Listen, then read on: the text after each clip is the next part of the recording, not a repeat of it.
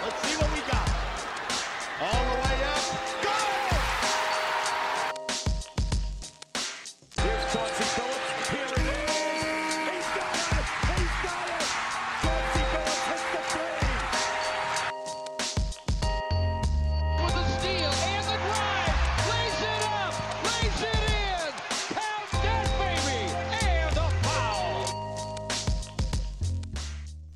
Bonjour à toutes, bonjour à tous et bienvenue dans les chroniques de Motor City. Les chroniques de Motor City, c'est votre podcast dédié à l'histoire et à la culture des trois Pistons. À chaque épisode, nous remontons le temps pour parler des moments et des personnages qui ont compté dans la vie de notre franchise préférée depuis sa création jusqu'à aujourd'hui. Et aujourd'hui, je pense que j'ai plutôt une bonne trouvaille pour vous. Et pourtant, c'est un sujet que j'ai dans le coin de la tête depuis longtemps. Alors j'en ai déjà parlé ici dans d'anciens épisodes, mais si vous n'étiez pas là, en fait, dès que je vois une info que je connais pas ou peu plutôt sur les Pistons, eh bien je note ça quelque part dans un coin. Et du coup, avant de lancer officiellement le podcast, avant de lancer officiellement les chroniques, eh bien en fait j'avais déjà plein de sujets que je savais que je voulais qu'on aborde ensemble. Et depuis en fait le processus, toutes ces petites trouvailles que je fais, eh bien elles se rajoutent directement à la liste. Alors des fois c'est juste un truc ben, insignifiant, qui n'a pas trop de valeur, qu'on finit par oublier parce qu'il n'y a pas assez de documentation pour tenir tout un podcast. Ou alors, il arrive que le sujet m'inspire pas trop au début, et puis que finalement à un moment j'y revienne. Et c'est exactement ce qui s'est passé pour l'épisode du jour, où on va parler, accrochez-vous bien, des liens potentiels qu'il y a pu avoir entre les Pistons de la fin des années 80, donc les Bad Boys, ceux qui ont gagné les deux titres en 89 et en 90, des liens entre eux et la mafia de Détroit. Oui, oui, la mafia, ceux qui raquettent, volent, magouillent, etc., etc. En fait, toute cette histoire est partie d'une assignation à comparaître devant un grand jury concernant Asia Thomas pour des liens présumés avec la mafia justement. Je vous le dis immédiatement pour pas faire de faux suspense, cette histoire n'a pas eu de suite, ça a été très rapidement classé et le joueur de Détroit n'a jamais été inquiété, mais en creusant un peu l'histoire, je me suis dit que le cheminement qui a amené à cette comparution, eh bien ça méritait d'être raconté. Qu'on soit clair quand même, hein, tous les faits dont je vais parler ici ne sont que des allégations, des témoignages d'informateurs anonymes, des suspicions, des liens certes suffisamment troubles pour mériter une enquête, mais il n'y a vraiment aucune preuve, aucun fait qui aurait pu mettre un membre des Pistons dans l'embarras. D'ailleurs, tout le monde a toujours nié avoir mal agi, et comme toujours dans ce podcast, je vais vous mettre les déclarations au mot près pour être sûr que tout le monde comprenne bien la même chose, aucune ambiguïté ici. D'ailleurs, vous le savez sûrement aussi, dans la description du podcast, je mets toujours 3 ou 4 liens sources pour compléter mes propos pour ceux qui veulent aller plus loin après l'écoute. Donc là aussi, je vous mettrai les articles les plus intéressants et les plus sérieux sur le sujet. Donc voilà, maintenant que j'ai pris toutes les précautions, on va pouvoir en parler librement. Parce que je sais pas pour vous, mais imaginez quand même des liens entre la meilleure équipe de basket de l'époque et la mafia dans une NBA qui était finalement pas si éloignée de son grand n'importe quoi des années 70, eh ben c'est une histoire que j'ai envie de connaître.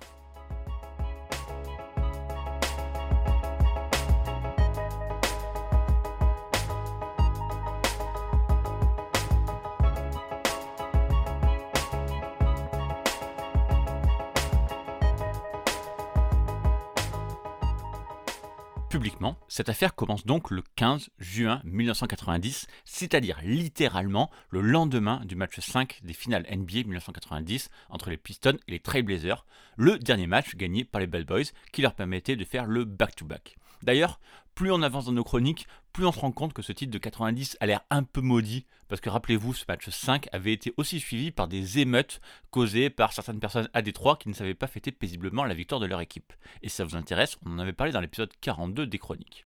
Et donc, alors que les journaux parlent du titre des Pistons et des émeutes associées malheureusement, eh bien la chaîne de Détroit WJBK passe ce jour-là en mode Breaking News, un reportage qui évoque les liens présumés entre Asia Thomas, figure des Bad Boys, et la mafia, un lien découvert par le FBI dans le cadre d'une enquête sur un réseau de paris sportifs qui se monte à des hauteurs de plusieurs millions de dollars. La chaîne explique même que Asia Thomas, qui venait d'être élu MVP des finales à l'unanimité quand même, allait être convoqué rapidement devant un jury fédéral, un grand jury fédéral. Immédiatement, bah, l'histoire est dans tous les journaux, dépasse un peu même le titre des Pistons, mais très rapidement, le procureur en charge de cette affaire, Stephen Markman, eh bien, il calme le jeu en expliquant qu'Asia Thomas n'est pas du tout la cible de cette enquête fédérale, juste une personne qu'il veut entendre. Premièrement, M. Thomas lui-même a pris contact avec le FBI une fois que ces histoires ont fait surface au cours du week-end. Deuxièmement, M. Thomas a jusqu'ici pleinement coopéré à l'enquête en cours. Troisièmement, M. Thomas n'est pas la cible de cette enquête ou de toute autre enquête fédérale. Quatrièmement, M. Thomas ne fait l'objet d'aucune accusation pénale fédérale. Bon, nous voilà rassurés, et l'histoire aurait pu s'arrêter là, mais au contraire, c'est le moment où on va se mettre à creuser pour savoir ben, comment la superstar des Pistons est quand même apparue sur le radar de la FBI et voir s'il est le seul concerné à Détroit. Eh bien, quand on remonte le fil, tout commence quelques années plus tôt quand Vito Billy Jack Giancalone sort de prison. Billy Jack Giancalone, c'est un membre très important du Detroit Partnership, tout simplement la famille mafieuse de Détroit, qui sévit dans la ville depuis 1908 quand même. Et pour comprendre de qui on parle, de quelle importance, eh bien une note du FBI en 1992 dira même que Billy Jack était la figure la plus importante du syndicat de Détroit derrière son boss Jack Tocco. Et depuis les années 60, Billy Jack et son frère Anthony Tony Jack Giancalone font des ravages dans la Motor City et sont suspectés d'avoir ordonné ou exécuté plus d'une dizaine de meurtres. Et à ce stade, peut-être que le nom de Giancalone vous parle, puisque les frères ont fait parler d'eux lors de la disparition de Jimmy Hoffa en 1975, tout simplement parce que la dernière apparition de Hoffa, c'était sur le parking du restaurant Macus Red Fox, où il avait rendez-vous avec les frères Giancalone, justement. Bref, avec tout ça, Billy Jack est finalement reconnu coupable de racket en 1983 et sort 5 ans plus tard, pile poil au moment où les Pistons deviennent une équipe qui compte en NBA. Alors évidemment, le FBI ne compte pas laisser Billy Jack errer librement et met en place une surveillance quotidienne, histoire de surveiller ses relations. Et c'est là que, au moins indirectement, certaines des relations de Billy Jack Giancalone vont se croiser avec Asia Thomas. En fait, dans l'équipe des frères Giancalone, il y a un groupe qu'on appelle le Capital Crew, un groupe qui gère spécialement les jeux d'argent et les paris. Et on va être clair, ils sont visiblement très efficaces et rapportent beaucoup d'argent à cette mafia de Détroit. C'est le fils de Billy Jack lui-même qui gérait ça de son petit nom Jackie the Kid, avec plusieurs associés non italiens, dont notamment Freddy Salem et surtout Allen Ilf, considéré à cette époque-là comme l'un des plus grands bookmakers des États-Unis. Donc, toujours dans le cadre de leur enquête, en janvier 88, le FBI fait une perquisition chez Ilf et découvre ben, des bulletins de paris, des téléphones, plusieurs listes de numéros et environ 60 000 dollars en espèces. Et là-dedans, il y a un nom qui ressort régulièrement, Emmett Denia. Et c'est ce dernier nom qui va poser problème. Emmett Denia, c'est un très bon ami d'Asia Thomas et c'est également son voisin. Et les deux sont tellement proches qu'Asia Thomas fera démettre le parrain de son fils Joshua, né cette même année 1988. Alors, jusqu'ici, c'est pas interdit d'avoir de mauvaises fréquentations, mais ce Emmett Denia, ben, déjà plusieurs fois cité dans d'autres affaires qui touchent à la mafia, a également une chaîne de petits magasins de proximité à Détroit. Et en enquêtant sur les comptes de ces magasins, le FBI va découvrir plusieurs chèques encaissés par Asia Thomas. It's the summer of 1990, and the Detroit Pistons are getting ready to win back to back NBA championships.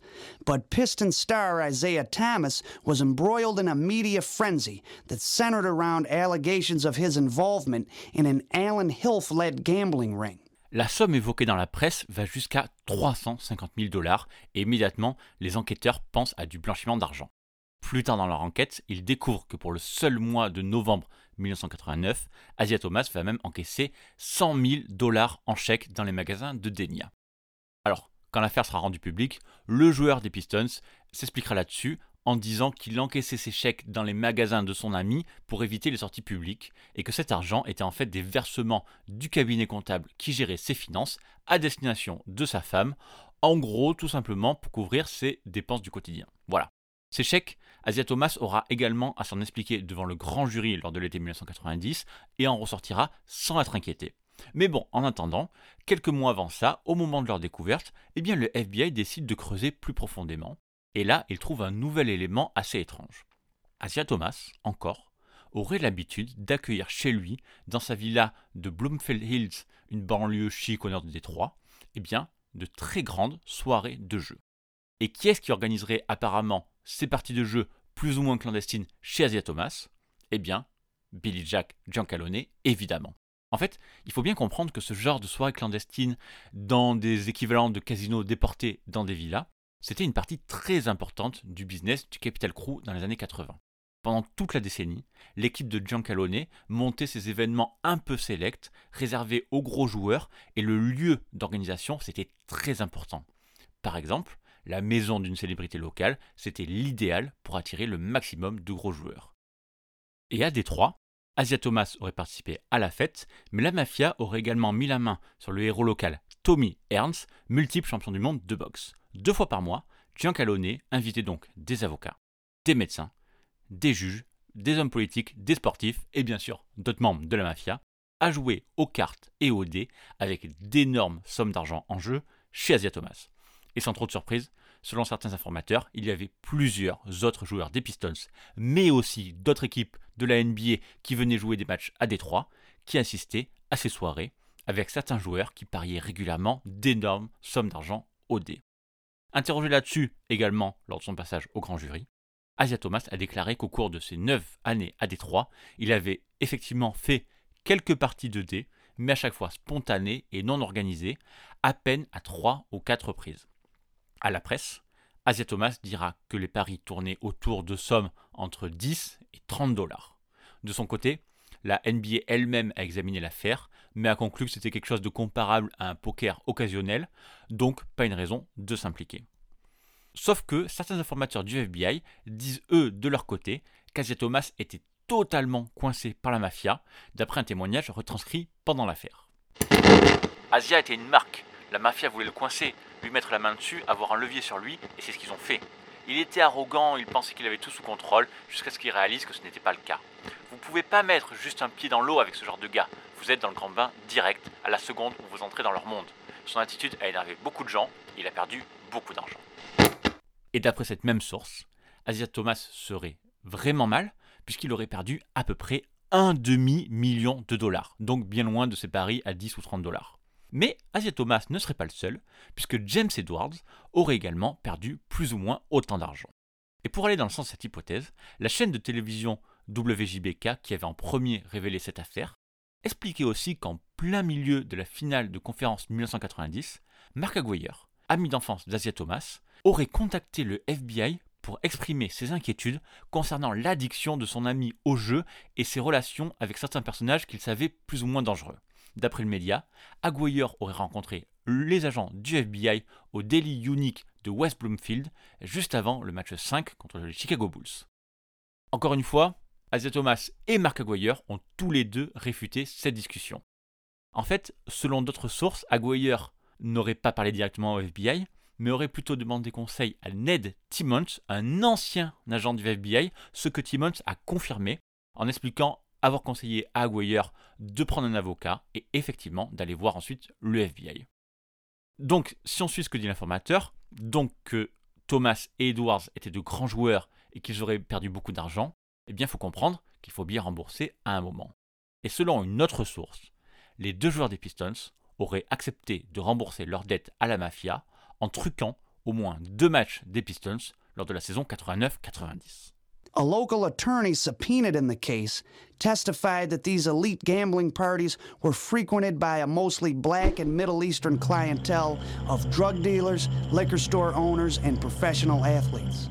Là, attention, on est complètement dans la fiction et ni le FBI ni la NBA n'ont jamais rien trouvé à redire, donc ça restera des accusations sans fondement, mais quand même, tous ces éléments ont conduit les Pistons dans l'œil du FBI, donc autant les raconter ici. Pour rembourser leurs dettes, la mafia aurait donc proposé aux deux Bad Boys de truquer deux matchs en pariant non pas sur le vainqueur, mais sur l'écart de points. En fait, dans les années 80-90, peut-être encore aujourd'hui, je ne sais pas, les paris très à la mode, c'était sur les écarts de points. Les bookmakers disaient par exemple, les Pistons vont gagner de 5 points. Et en fait, si ce n'était pas le cas, les Pistons n'avaient même pas besoin de perdre, il fallait juste gagner de 2, 3, 4 points, et eh bien les bookmakers avaient perdu. Et dans un sport comme le basket, avec beaucoup de rythme, où énormément de choses reposent sur quelques actions et quelques joueurs, eh bien ça peut être très simple de changer tout ça. Que ce soit un joueur ou même un arbitre, en fait il suffit de 2-3 shoots ratés, d'un rebond mal couvert ou d'une faute inexistante sifflée pour qu'on passe d'un côté ou de l'autre. Et puis avec 82 matchs de saison régulière, si le favori perd étrangement quelques matchs, en fait, personne n'est trop surpris. En l'occurrence, le 16 décembre 1989, lors d'un match contre les Golden State Warriors, les Pistons étaient donnés favoris par 3 points d'avance. Donc si jamais des 3 gagnaient par 1 ou par 2 points d'avance ou même carrément perdaient, eh c'était ceux qui avaient parié sur la grosse cote qui l'emportaient. Et ce soir-là, à peine quelques minutes avant le début du match, Asia Thomas, annoncé comme titulaire, a finalement été déclaré out. Évidemment, sans les moyens techniques d'aujourd'hui, eh bien les bookmakers n'ont pas eu le temps d'ajuster leur cote. Et quand à la fin du match, sans Asia Thomas, les Warriors ont gagné de 12 points, eh bien ceux qui avaient parié sur la défaite des Pistons ont gagné énormément d'argent. Alors, encore une fois, on peut trouver ça un tout petit peu étrange, mais la veille, lors d'un match contre le Jazz, Asia Thomas avait reçu un coup à la tête et avait eu quelques vertiges. Peut-être qu'il a attendu aussi la dernière minute pour voir s'il pouvait jouer ou pas. Et puis, deux semaines plus tard, le 29 décembre, dans un match à domicile contre les Bucks où les Pistons étaient favoris de 10 points cette fois-ci, le match a été serré jusqu'au dernier quart-temps, où les deux équipes étaient à égalité. Et c'est à ce moment-là que les Pistons ont complètement lâché et se sont mangés un 27-13 au dernier quart-temps pour une victoire finale de Milwaukee de 14 points. Cette nuit-là, Asia Thomas a peut-être fait l'un des pires matchs de sa carrière avec 2 points à 1 sur 8 et 2 passes. Alors voilà, il apparaît aussi que selon des sources anonymes de la franchise, ces deux matchs aient beaucoup fait parler dans le vestiaire. Et lors de la soirée du Nouvel An, les Bad Boys ont confronté directement Asia Thomas et James Edwards. Il semblerait aussi que Allen Hilf, le bookmaker, qui était souvent assis au premier rang lors des matchs des Pistons, était présent justement pour cette défaite contre Milwaukee. Je vous l'ai dit, cette affaire n'a jamais été plus loin et Thomas et Edwards ont toujours fermement nié les accusations. Dans le livre Money Players, qui est sorti en 1997 et qui parlait des jeux d'argent et des sports, un agent du FBI a déclaré qu'en fait, pas grand-chose n'avait été trouvé sur cette histoire. Nous avons examiné la question.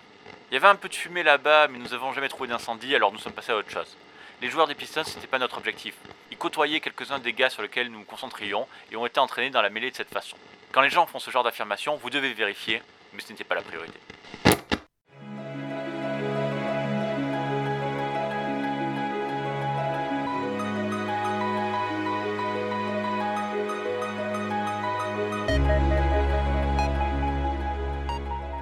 Voilà donc pourquoi Asia Thomas s'est retrouvé convoqué par ce grand jury. Avant de s'y présenter, il a rencontré deux fois le FBI pour répondre à des questions sur ses liens avec la mafia. Puis, la NBA a mené son enquête et l'a rapidement clôturée sans aucune sanction.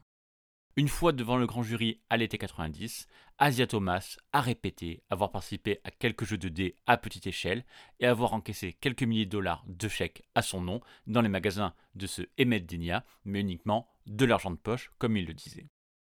De son côté, les choses se sont arrêtées là. Point, il s'est rien passé d'autre. Par contre, pour les autres, à l'issue du grand jury, le FBI a réussi à inculper Bill Jack Giancalone, Jackie the Kid Giancalone, Emmett Denia, Allen Hilf et Freddy Salem pour jeu d'argent et raquettes. Et c'est Emmett Denia qui a avoué avoir blanchi au moins 7 millions de dollars pour le compte de Giancalone et qui craignait maintenant pour sa vie. On entendra de nouveau parler d'Allen Hilf et de Giancalone dans une autre affaire de match truqué où ils seront impliqués sans être condamnés pour autant. En 2009, un acte d'accusation fédéral sera déposé dans une affaire de trucage de matchs liée au programme des matchs de basketball et de football de l'université de Toledo, où deux associés de la mafia, Mitchell Karam et Gary Mani, plaideront coupables d'avoir payé 7 joueurs qui seront eux aussi condamnés. D'après une note interne de la police de l'État du Michigan, Karan et Mani travaillaient pour Ilf et Giancalone, dont les noms et les voix ont été entendus sur des écoutes téléphoniques parlant de trucage de matchs de l'université de Toledo. Mais encore une fois, comme dans les années 90, aucune accusation n'a été portée contre eux. Pour revenir à Asia Thomas, au moment de sa retraite de joueur en 1994, il était supposé entrer dans le front office des Pistons. Cela s'est jamais fait, et Asia est resté brouillé avec le propriétaire Bill Davidson pendant presque 10 ans à la suite de ça. Et dans une interview au Detroit Free Press en 2008, Davidson revenait justement sur ce problème et expliquait entre les lignes qu'Asia Thomas aurait dû changer certaines choses chez lui. J'étais très très proche d'Asia et il y avait des moments où il était presque comme un fils. Mais à cause de son passé, je lui ai dit qu'il devait changer. Vous savez, venant d'où il venait. J'ai dit, vous y êtes maintenant. Ne continuez pas à faire ces choses que vous avez faites. Alors, je vous dirai pas ce qu'elles sont. Mais malheureusement, il ne pouvait pas changer. Au minimum dans cette affaire, on sait qu'Asia Thomas avait des fréquentations pas folles, et peut-être plus. Alors, est-ce que Bill Davidson parlait justement de ces connexions un peu foireuses qui auraient empêché Asia Thomas de faire partie de l'encadrement des Pistons, ou est-ce que c'est juste notre imagination et que ça n'a absolument rien à voir? Bref, je crois que j'ai compilé à peu près ce que j'ai pu trouver sur cette affaire. J'espère que ce podcast vous a plu. C'est vrai que pour une fois, bon, on n'a pas du tout parlé du terrain, mais je sais aussi que c'est ces histoires un peu folles qui font le sel de ce podcast. Imaginez aujourd'hui, en 2022, le MVP des finales qui apprend dans la presse dès le lendemain qu'il doit comparaître devant un grand jury pour des supposées connexions avec la mafia. Je pense que ça ferait exploser Internet. Comme je l'ai dit dans tout ce podcast, tout ça ne sont que des accusations. Asia Thomas est un témoin indirect de cette affaire au final. Mais malgré tout, je pense que l'histoire est assez intéressante pour apparaître dans les chroniques de Motor City.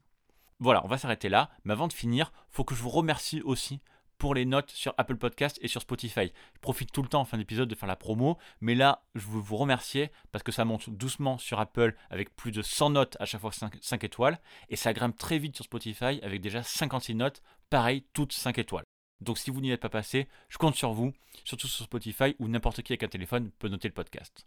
Sinon, les chroniques de Motor City sont à retrouver sur toutes les bonnes applis de podcast, Apple Podcast, Spotify donc, mais aussi Google Podcast, Deezer, Amazon Music, toutes les applis qui gèrent le flux RSS, etc., etc. Vous commencez à connaître la chanson. Cette chronique et toutes les autres aussi sont à retrouver sur le site www.chroniquedemotorcity.fr quand je trouve le temps de l'y mettre. Donc en attendant le prochain épisode, on s'y retrouve là-bas, ou plus sûrement sur Twitter, at MotorCityPod, pour parler, pourquoi pas, de la mafia et des Pistons. Merci encore, en tout cas, pour votre soutien, ça c'est sûr, et à très bientôt pour une prochaine chronique. Bye